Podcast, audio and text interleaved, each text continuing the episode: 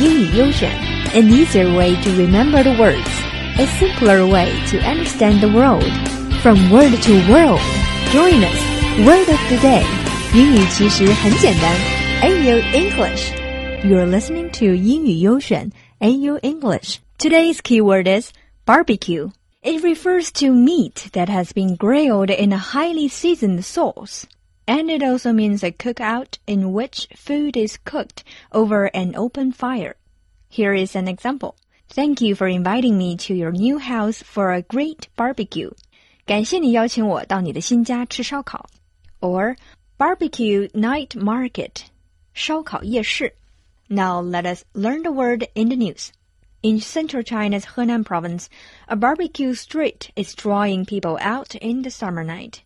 The barbecue market will run from 5 p.m. until the next morning. Over 20 residents in the neighborhood have been complaining about the noise and the smoke from these barbecue stalls.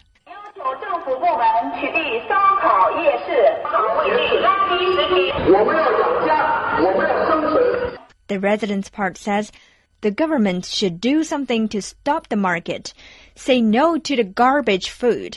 And the vendors say we need to support the family. We need to survive. There is a loudspeaker fight between the vendors and residents living in the neighborhood. Okay, well, I have to say, I feel for both sides. I mean, for these residents, can you imagine, like, right underneath your apartment, there's like uh, smoke coming up every day and there's huge noise that wouldn't stop until the next broad daylight. And then on the other hand, there's the vendors that have worked hard and they have a family to, to, to feed and then they're doing business. I feel for both, and I don't think either side is wrong necessarily. But what did the government do when the residents complained for eight years? Actually, the loudspeakers from both sides has been discharged by the local officers even though it has been cleared, but there has been less and less officer patrolling in the street, and the vendors has come back, and the noise has come back, and the loudspeaker has come back. I think you really hit the nail on this. I think here it turns into sort of a, another management problem when you don't keep a close eye. They simply just come back. Well, I suppose the residents are going to be furious again. God knows what this is going to lead to. Drizzle with a little bit of olive oil. Don't need to use the expensive stuff. Just a good cheap olive oil because you're going to be cooking with it. Sprinkle of salt.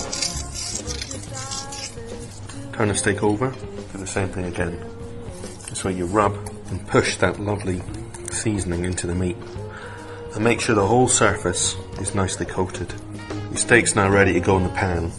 So when your pan's hot, lift your steak up and I'm just going to lay it in the pan. It's important that the pan you put it in is a nice heavy bottom pan and make sure that the steak's in good contact with the pan. Basically now what you want to do is turn it every couple of minutes and cook it for, well it depends how you like your steak cooked. I'm going to lift it out and pop it on a plate to rest.